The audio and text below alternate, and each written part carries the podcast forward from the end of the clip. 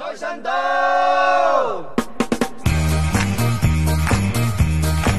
财神到，财神到，好心得好报。财神话，财神话，揾钱易正路。财神到，财神到，好走快两步，得到佢睇起你，你有前途。如果你大过年的还来听这个节目呢，那么恭喜你，因为你就是全世界少数几个能够接受到我新年祝福的天选之子了。我，全世界最具思想性的播客节目十三点的主播，在这里要祝福你兔年大吉，好运连连。那么我的祝福是非常灵验的，所以接下来的一整年呢，你只需要躺平坐等发大财就行了。好的，尬的玩过了，现在言归正传。今天呢，要聊的是波兰科幻小说家斯坦尼斯瓦夫·莱姆非常重要的小说《旗主之声》（His Master's Voice）。这个小说呢，可以聊的东西非常多，嗯，不过这个小说的种种时代背景啊、背后的小故事啊之类的东西，我就不是特别想聊了。比方说，这个小说写于美苏冷战时期，这个小说当中的故事呢，也发生在美苏冷战时期。同时呢，这个小说的书名的英文翻译《His Master's Voice》。这个译名呢，其实最初是来自于一八九八年 Francis Barraud 的一幅画。这个画呢，里面画的是一条小狗在听一个留声机，这个留声机呢在播放这条小狗已经去世的主人的声音。这幅画呢，据说背后又有一系列的故事，比方说，呃，这个画是以画家本人的兄弟的狗为样板。创作出来的，比方说这幅画呢，之后又被运用在了各种各样的商业广告里面，等等等等。这些已经有很多人聊过了，所以我都不是很想聊了。今天我主要就只想聚焦在一点上，就是探讨一下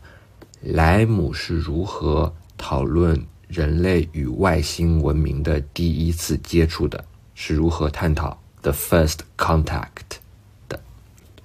当然，我可能还会从这一点出发去比较莱姆与阿瑟克拉克还有刘慈欣这些人，他们对于第一次接触的一些不同的看法。呃，首先我需要非常简短的来介绍一下这本书的基本内容。如果你们还没有看过这本小说的话呢，完全不用担心剧透。因为我接下来的介绍完全不包含剧透，而且这个书的引人入胜之处也不是它的剧情，所以就算你被剧透了，其实也完全无所谓的。《其主之声》这本书呢，呃，是一部虚构的回忆录，回忆录的作者是一个数学家，名叫彼得·霍格斯教授。当然，这个霍格斯教授也是一个虚构的人物啊。呃，现实当中并没有这样一位数学家。整部书就是彼得·霍格斯教授关于一个被称为“旗主之声”计划的回忆录。旗主之声计划是什么计划呢？这个计划缘起于各种机缘巧合，也就是说，由于种种机缘巧合呢，人们在来自太空的中微子辐射当中发现了周期性的重复。因此，科学家们就猜测，这个不断重复的中微子信号，实际上可能是外星文明发送的一封信。所以，书中的美国政府呢，就组织了一帮科学家，还有人类学家、语言学家、哲学家等等不同领域的专家，来共同破译这封疑似的外星来信。那么霍格斯教授的回忆录呢，基本上就是在回忆他最初是如何加入这个计划的，这个计划在执行过程当中遇到了怎样的困难，发生了怎样的冲突，以及这个计划最终是如何失败的。好的，剧情介绍呢就到此结束。如果你读过这本书，你就会发现，整个旗主之声计划的剧情其实很平淡，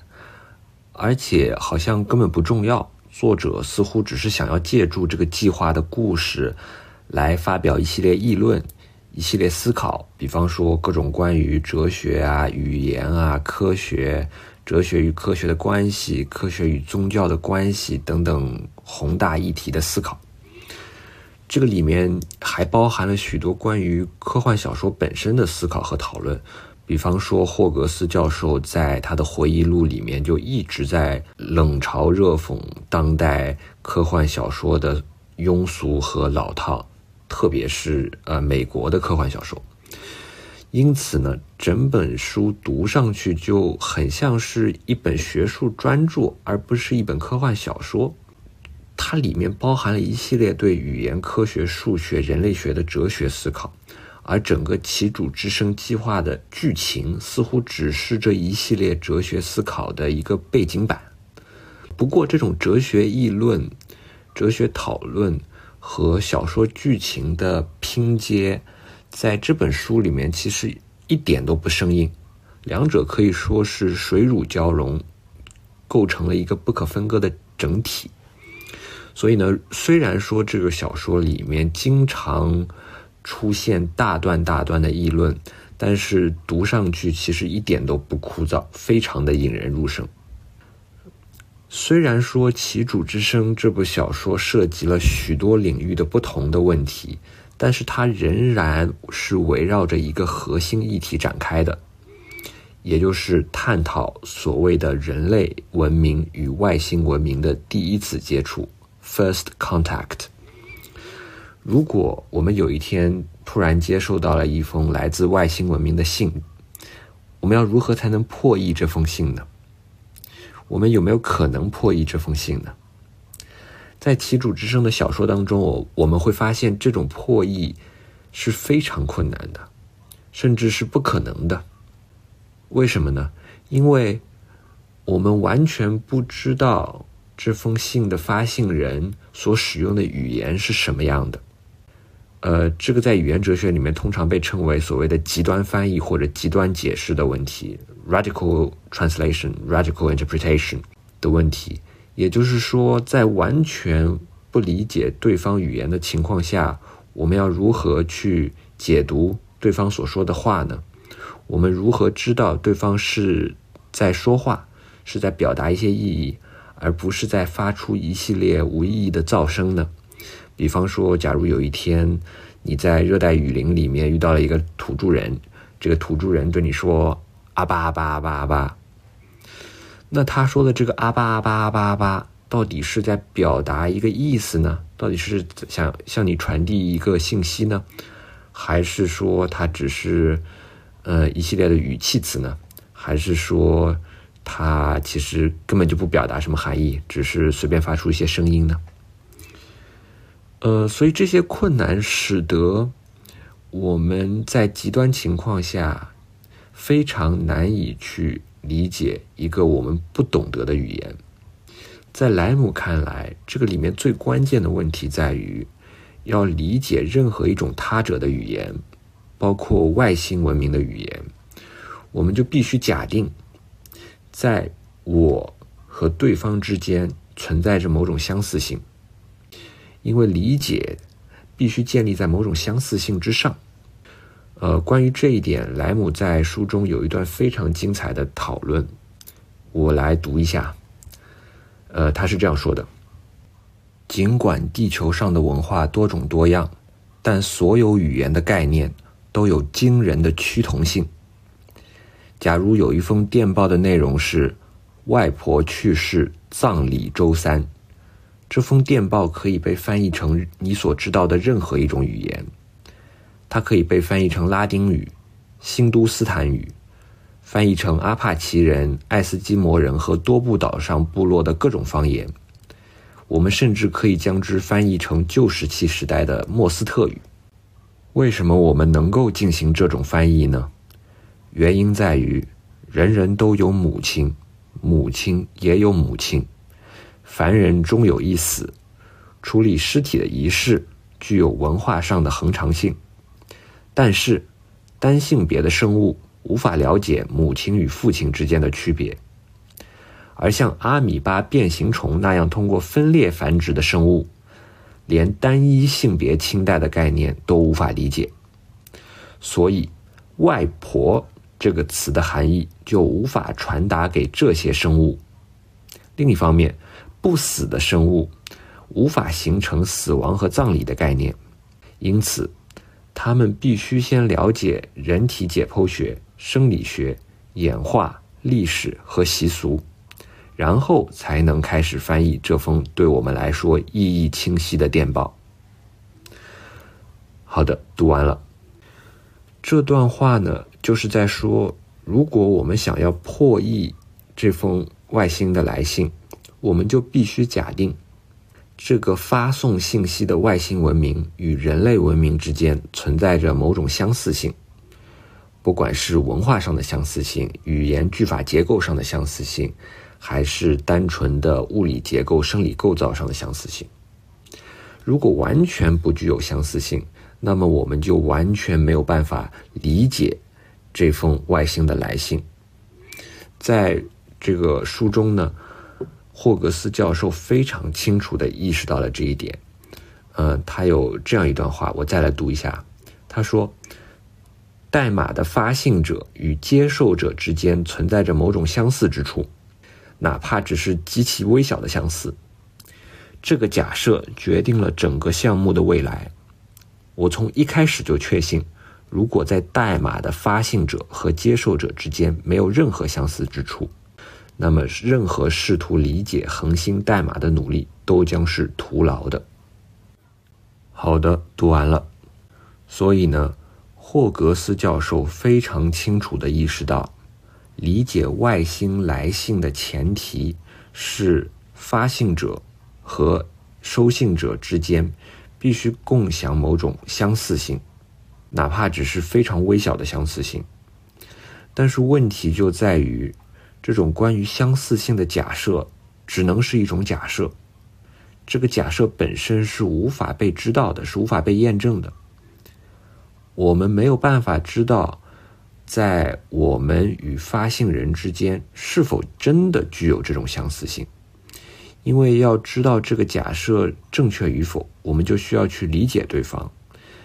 只有理解了对方，我们才能知道对方是否真的与我们相似。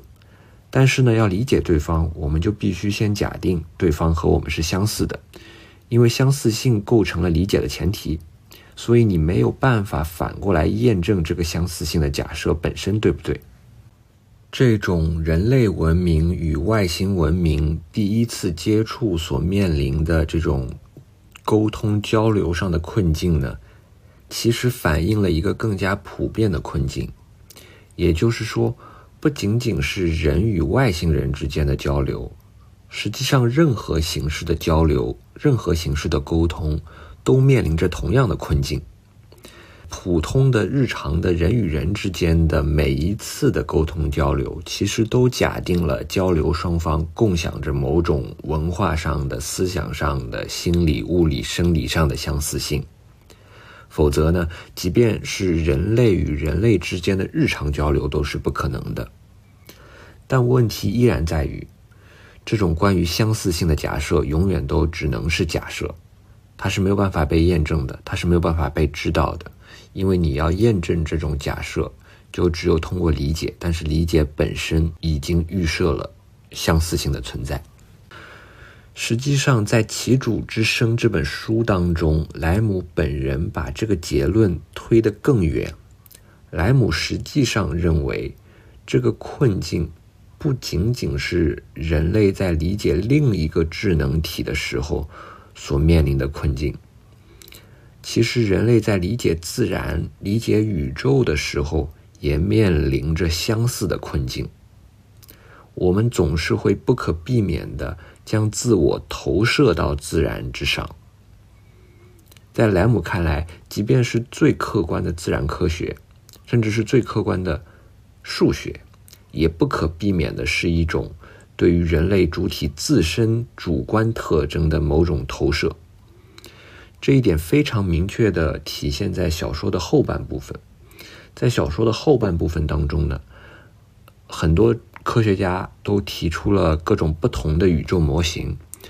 然后你就会非常清楚的看到这些不同的宇宙模型实际上在不同程度上反映了这些科学家自身的许多不同的特质，反映了他们自身的性格、自身的经历。关于这一点呢，我在这里就无法展开了。我们还是回到人与外星人之间的第一次交流的问题上来。呃，所以当我们理解了为什么人类文明与外星文明的交流在某种意义上是不可能的，甚至人与人之间的交流在某种意义上也是不可能的。当我们理解了这一点之后呢，我们就可以理解为什么《旗主之声》这部小说的结尾包含着某种。自相矛盾的东西，在《其主之声》的结尾呢，霍格斯教授一方面坚定地认为，这段中微子流的信息一定是某个高等的外星文明故意发送的信号，而且他坚定地相信，这个信号里面包含了非常重要的信息，而且在他看来，这个信息是一种善意的信息，不单体现了。这个外星文明发达的科技水平，而且还体现了这个外星文明发达的道德水平。OK，但是另一方面呢，在霍格斯教授表达完他这个坚定的信念之后，他突然换了一个口吻，换了一种非常悲观的口吻。霍格斯教授开始谈论人与人之间无法克服的距离。他是这样说的，我我再来读一下。他说：“我永远无法克服人与人之间的距离，动物的感觉只停留在当时当世，但人类总是设法脱离自己，去记住、去同情别人，去想象他人的思想和情感状态。幸运的是，这一切都不是真的。在这种伪融合、伪移情的尝试中。”我们所能做到的，只是不完美的、阴暗的想象自己。好的，读完了。为什么会有这种矛盾呢？为什么一方面霍格斯教授坚定的相信这封信是一个来自具有高级的技术水平和道德水平的外星文明所发送的善意信号，但另一方面他又认为我们是？完全无法理解对方的呢？这是因为，在霍格斯教授看来，或者在莱姆看来，一方面要理解这个来自外星的信件，我们就必须把自身的某种特征投射到对方身上，我们就必须假设，在我们与对方之间存在着某种相似性。但是另外一方面，这种投射很有可能。仅仅是一种主观的投射，仅仅是一种主观的幻觉，很有可能真正的理解永远都不存在。换句话说，我们无法真正的理解一个和我们完全不同的他者。也就是说，极端的他者性 （radical otherness） 是完全无法被把握的。一个和我们完全意志的、完全不同的他者。是没有办法被理解的。莱姆对于 first contact，对于这种人类与外星文明之间的第一次接触的描写是非常写实的。试想，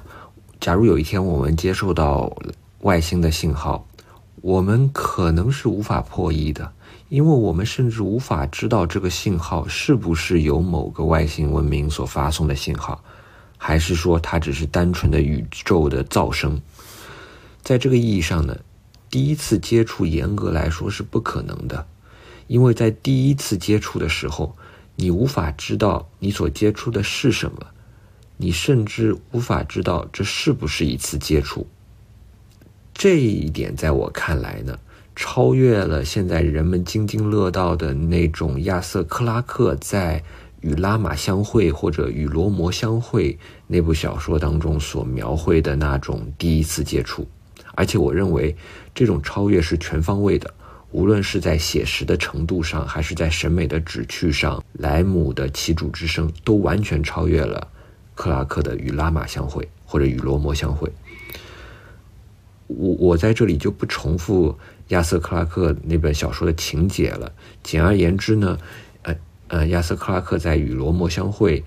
呃当中所描述、所描绘的第一次接触，和《其主之声》当中所描绘的第一次接触是完全不一样的。在《与罗摩相会》当中，外星文明被描绘的特别发达、特别神秘、特别庞大，相比之下，人类非常渺小。外星文明如此高大，高大到他们对人类根本采取一种不屑一顾的状态，完全对人类文明是不 care、indifferent。这种对于第一次接触的想象，几乎完全被刘慈欣所继承了。呃，当然，刘慈欣自己也说，他在某种意义上是在对克拉克的小说进行模仿。大家现在似乎特别喜欢重复一种叙事，也就是一种人类相比于外星文明就如同蚂蚁相蚂蚁相比于人的这种叙事，这种天地不仁，以万物为刍狗的叙事。但是呢，假如我们追随莱姆的脚步，我们就会发现，这种人是蚂蚁的想象其实是一种幻觉，是一种错觉。因为，假如人类真的如此渺小，假如外星人真的与人类如此不同，那么我们其实是无法想象说，我们相对于外星人就像蚂蚁相对于人一样。因为要比较人和外星人，我们就需要有某种比较的标准，需要有某种度量衡，某种比较的尺度。但是在面对一个极端不同的他者的时候呢？我们其实是缺乏这种衡量标准的。当然，我们可以去比较人类和蚂蚁。我们知道人类比蚂蚁要高级很多，或者可能要高级很多。这是因为我们假定在人类和蚂蚁之间呢，存在着某种呃共有的尺度，不论是生理上的、物理上的，还是文明方面的尺度。这些尺度让我们可以去比较人类和蚂蚁。但是呢？当我们面对一个完全意志的、完全不同的外星来客的时候，我们是无法做出这种假定的。我们是无法假定存在着这样的共有的尺度的。这种用来比较人类和外星人之间的尺度是不存在的。另一方面呢，从审美的旨趣上来说，那种人类是蚂蚁的叙事和想象，看起来似乎是在表达一种。对于人类有限性的那种，对于人类的渺小的谦虚的认识，似乎呢是在表达一种谦卑的态度，似乎是在说人类很渺小，而宇宙很浩瀚。但实际上，在我看来，恰恰相反，那种人类是蚂蚁的叙事当中，包含了一种极端傲慢的态度。为什么呢？因为如果你真的认为人类，如此渺小，渺小到像蚂蚁一样。那么，作为人类的我们是如何能够想象外星文明的伟大呢？其实，很多人之所以会对人类是蚂蚁这种叙事感到津津乐道、感到兴奋，是因为他们带入的是外星文明的视角，或者说他们自我带入的是浩瀚无垠的宇宙的视角，而不是作为蚂蚁的人类的视角。这就好像是在说，虽然是人类都是蚂蚁，但是呢，某些人类，比方说我们这些《三体》的读者，或者克拉克的读者，我们这些人类能够超越人类的视角的局限，去占据一个更宏大的视角，一个宇宙的视角，然后我们站在那个宏大的视角上去反观人类。之所以很多人。津津乐道于那种人类是蚂蚁的叙事，其实只是因为他自我带入了外星人的视角，带入了宇宙的视角，带入了大象的视角去反观蚂蚁。这也是为什么这种叙事一再被现在的那种工业党或者大局党不断重复的原因。原因就在于他们自我带入的不是渺小的人类。而是伟大的外星文明或者伟宏宏大的宇宙视角。他们换句话说，他们带入的是那个发信者的视角，而不是收信者的视角，对吧？为什么那么多人会一再的喜欢说，比方说“天地不仁，以万物为刍狗”啊之类的东西？是因为他在这么说的时候，其实在潜意识里，他是把自己从作为刍狗的万物当中摘出去了。从而带入了那个不仁的天地的视角。他虽然知道自己是棋子，但是他自我带入了那个在下一盘大棋的人的那个视角。当然，我在这里不是想要批评《三体》，或者也不是想要批评亚瑟·克拉克。我自己非常喜欢《三体》，嗯，也非常喜欢《与罗摩相会》这本书。而且，我其实认为《三体》这本书的旨趣在很多方面是比。亚瑟·克拉克的《与罗摩相会》要更加高明的，这但这点，呃，以后可以再聊。但是我觉得，确实很多《三体》的粉丝是抱着这样一种奇怪的心态，在阅读和追捧《三体》的。而斯坦尼斯瓦夫·莱姆的《题主之声》这部小说呢，恰恰就告诉我们，这种人类在外星人面前就像蚂蚁，这种叙事、这种想象其实是不成立的。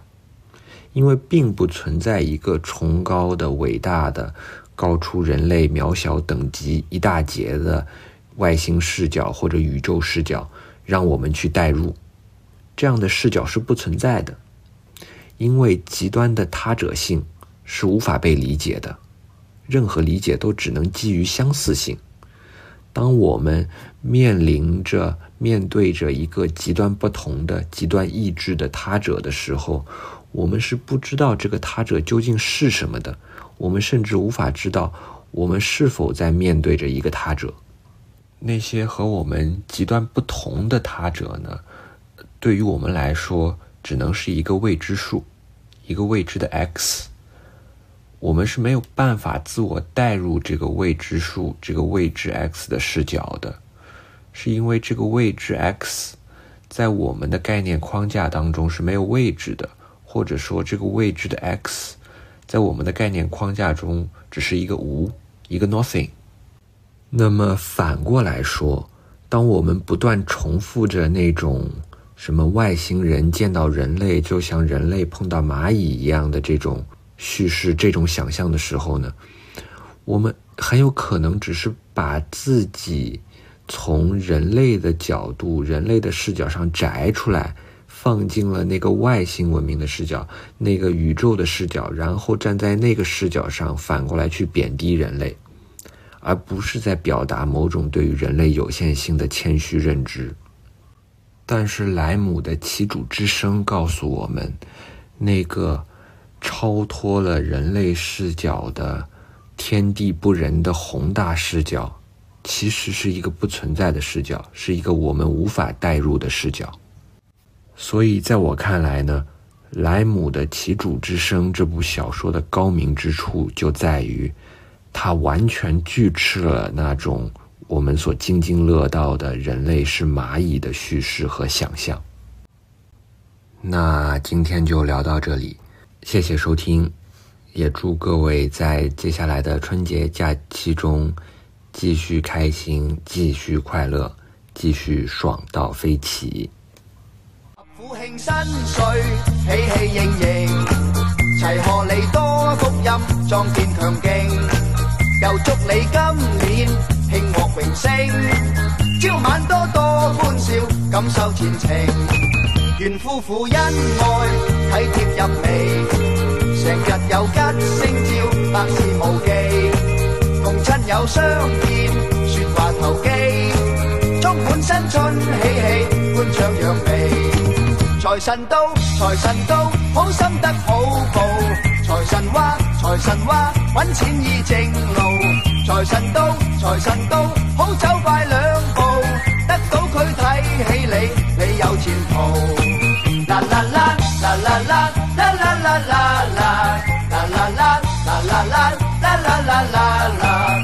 神都，财神都，好走快两步。